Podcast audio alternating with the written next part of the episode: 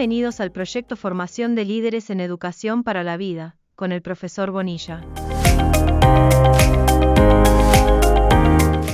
Buenos días para todos y para todas. Quien está hablando es el profesor Bonilla, creador del proyecto Formación de Líderes en Educación para la Vida. Eh, hoy vamos a presentar el audio 90 que nos habla, nos habla del problema de la salud. Naturalmente ese, se precisaría un proyecto entero para trabajarlo adecuadamente, pero eso no es posible porque tenemos muchos otros temas y simplemente vamos a dar unas informaciones básicas en este audio número 90.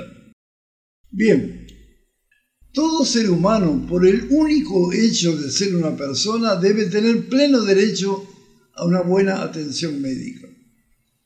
Por lo tanto, la medicina debe estar al servicio de la salud y no la salud al servicio de hospitales y clínicas particulares. Por otra parte, las colas para atenderse en los servicios públicos de salud son en muchos países del tercer mundo una verdadera afrenta para cualquier persona que sea medianamente civilizada. De este modo, los grupos de trabajo tienen un vastísimo campo de acción en esta área, defendiendo la salud de sus conciudadanos a través del control de precios y servicios relativas a farmacias, a consultorios, sanatorios, operaciones, etc. Asimismo, debe ser monitoreada la calidad de los remedios, las propiedades de sus ingredientes y sus contraindicaciones. En los países donde existe un funcionamiento razonable de sociedades mutualistas de salud, se debe controlar también la atención en la sala de espera, la calidad de la atención médica el tratamiento dado a los pacientes, etc. En particular, es fundamental crear una nueva relación médico-paciente y una reformulación total del enfoque terapéutico, hoy básicamente alopático, o sea, en base a remedios químicos, que muchos de ellos son muy útiles, no estoy discutiendo eso, pero tenemos otros enfoques complementarios alternativos como la homeopatía, fitoterapia, acupuntura.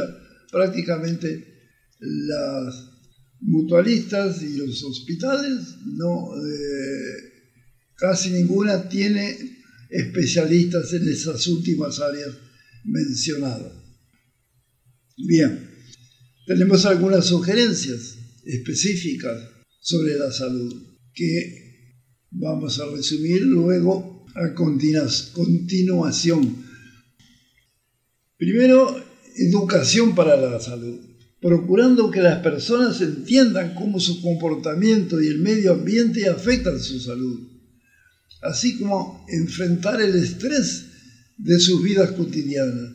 El proceso educativo debe incluir el combate a todos los efectos perniciosos originados por productos superfluos, innecesarios y ofensivos, así como a estilos de vida nocivos, ambos completamente exacerbados en la sociedad de consumo que hoy nos inunda con su brillo falso y nos extorsiona con sus exigencias absurdas. Hay que desarrollar también una política para la salud constituida por varios componentes, entre ellos restricción a toda publicidad de productos perjudiciales a la salud, impuestos de asistencia a la salud a ser cobrados a empresas y personas que generen riesgo para la salud, contaminación, cigarros, bebidas. Se debe subrayar que los recursos recaudados deberán ser utilizados exclusivamente en la mejoría de aquella asistencia a la salud y no para otros destinos a veces excusos. Precisamos programas de acción social para mejorar educación, empleo, derechos civiles y situación económica de personas empobrecidas, ya que esto afecta a la salud de la sociedad como un todo. También es necesario el desarrollo de una política nutricional capaz de estimular, estimular la industria a producir alimentos realmente nutritivos y de alto valor sanitario. También formular legislaciones específicas y proporcionar los recursos correspondientes para el pleno desarrollo de la agropecuaria ecológica, fuente de salud y vitalidad. En cuanto a la reformulación del modelo terapéutico general, podemos comentar lo siguiente. En lugar de considerar el problema de la salud humana como un acontecimiento individual y cuya solución será encontrada a través de un diagnóstico exacto y de la medicación alopática correspondiente, ampliarlo por intermedio de la comprensión holística, conservando todo lo valioso que pueda tener esa medicación alopática. De este modo no se puede dejar de llevar en cuenta el olor social, la comunidad. Y en cuanto al olor individual del hombre específico, este deberá ser considerado en su integridad y no apenas circunscrito a un órgano enfermo, aislado del resto del cuerpo. La percepción holística también mudará la esencia y la forma de la medicación. O sea, en vez de colocar todo el peso terapéutico en la acción de remedios alopáticos, el énfasis deberá ser dado a la capacidad del cuerpo para su autocura, salvo, claro, está en la emergencia. O sea, el terapeuta solo deberá dar tratamientos moderados, no restrictos a alopatía y sí abiertos a terapias energéticas como la homeopatía, quiropraxia, eh, acupuntura, etc. Su función principal del terapeuta es reducir el estrés excesivo de las personas Fortalecer el cuerpo con remedios, dando un espacio grande a la fitoterapia. Estimular al paciente a adoptar una actitud positiva de autoconfianza de sus propios poderes latentes que yacen en su interior.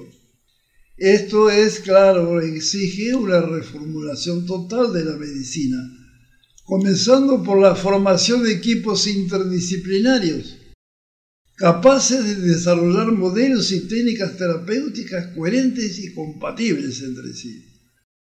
El papel del terapeuta será elegir el método más adecuado y eficiente para cada paciente.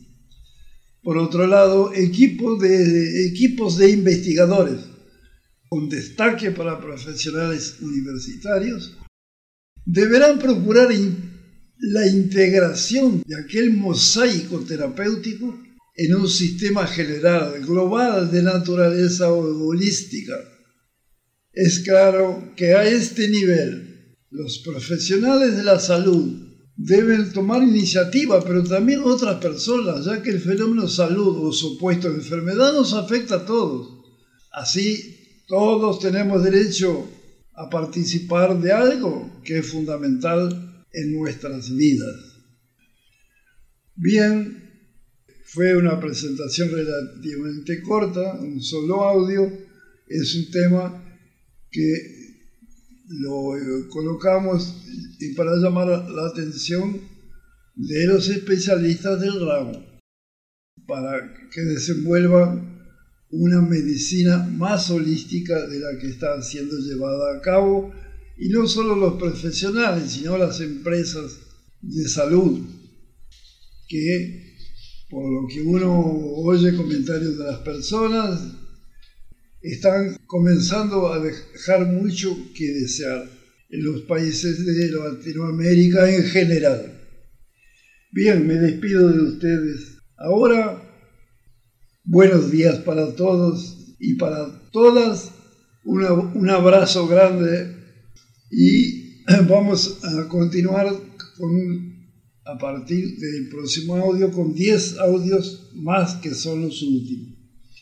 El próximo es un audio muy interesante que habla sobre el desarrollo espiritual. Este tema ya lo tocamos atrás y ahora va a ser como un resumen, como una información concentrada y por lo tanto resumida.